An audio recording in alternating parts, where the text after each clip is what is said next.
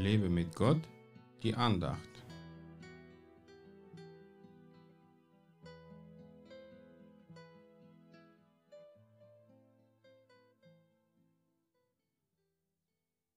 Nun aber bleiben Glaube, Hoffnung, Liebe, diese drei.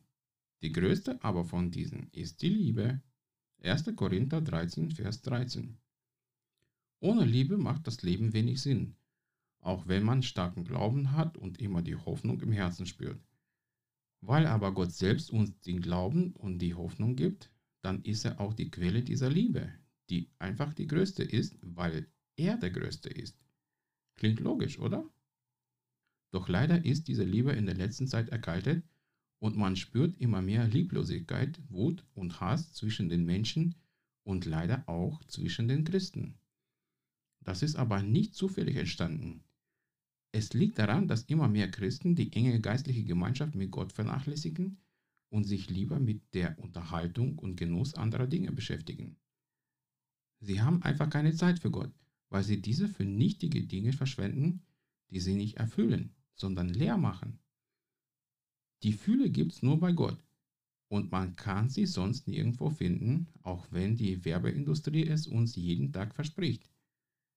Die Liebe Gottes ist auch nicht einfach nur jemandem zu sagen, ich hab dich lieb, aber nichts zu tun, damit es nicht nur leere Worte bleiben. Gottes Liebe ist praktisch. Und wenn ich sie in mir nicht habe, dann bin ich ein tönendes Erz oder eine klingende Schelle. Will ich sowas überhaupt sein? Nein, lieber nicht.